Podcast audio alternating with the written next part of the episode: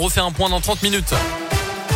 7h30 tout pile, la Swedish House Mafia The Weekend arrive avec Most to a Flame et d'abord le scoop info avec vous, Colin Code. Bonjour. Bonjour Mickaël, bonjour à tous. Et à la une, ce matin, la deuxième journée d'audience au procès de Nordal Lelandais dans l'affaire Maëlys.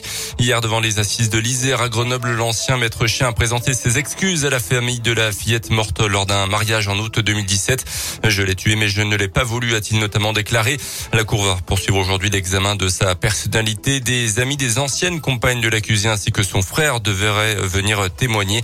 Le procès doit durer jusqu'au 18 février.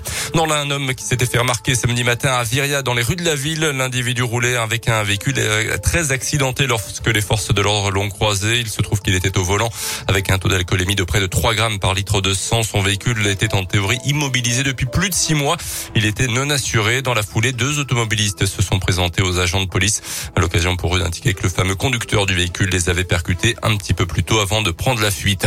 Une nouvelle préfète à la tête du département de l'Ain, Cécile Bigot Desqueuseur a pris ses fonctions. Hier, elle a notamment participé à la traditionnelle cérémonie de dépôt de gerbes au monument aux morts de Bourg en présence d'élus et d'anciens combattants. Âgée de 57 ans, euh, Cécile Bigot Desqueuseur vient de passer deux ans dans les Landes où elle était également euh, la préfète. Elle n'a pour l'instant pas affiché ses priorités, mais les sujets à traiter prochainement sont nombreux. On l'écoute.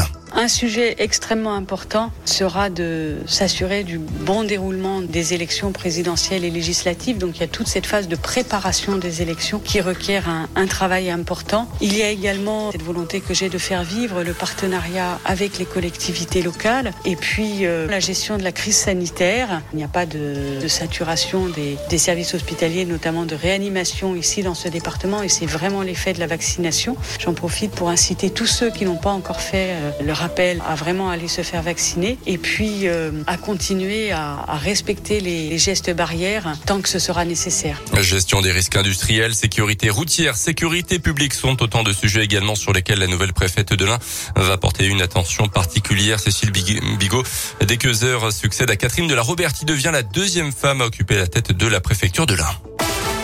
Des changements pour ce 1er février et on commence par les bonnes nouvelles, les agriers, notamment pour ceux qui ont de l'argent sur un livret A. Oui, avec le taux du compte d'épargne préféré des Français qui repasse à 1%, c'est pour faire face à l'inflation et c'est une première depuis 10 ans.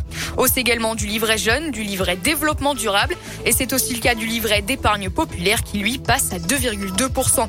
Dès ce mois-ci également, les nouveaux parents auront désormais droit à la bébé box, à la maternité, dans les quartiers prioritaires et les zones rurales dans un premier temps.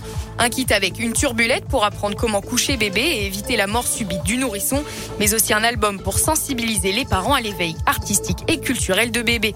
Un savon pour promouvoir les produits naturels ainsi qu'un produit hydratant. Le dispositif pourrait être étendu ensuite à l'ensemble du territoire. Côté mauvaise nouvelle, en revanche, les tarifs réglementés de l'électricité vont augmenter de 4% maximum. Hausse également des tarifs des péages, plus 2% en moyenne. Des prix du tabac aussi, 10 centimes en plus sur certains paquets. Merci Léa. Et puis dès demain, les restrictions sanitaires commencent à être levées en France. Fin des jauges obligatoires dans les lieux accueillants du public. Du côté du télétravail, Il ne sera plus exigé trois jours par semaine, mais toujours conseillé. Fin également du port du masque en extérieur. On termine avec un mot de foot et l'élimination du PSG de la Coupe de France. Hier soir, défaite en huitième de finale contre Nice au tir au but. Ce soir, le choc Lyon-Marseille en match retard de Ligue 1, rencontre qui avait été interrompue fin novembre après le jet d'une bouteille d'eau qui avait touché un joueur marseillais.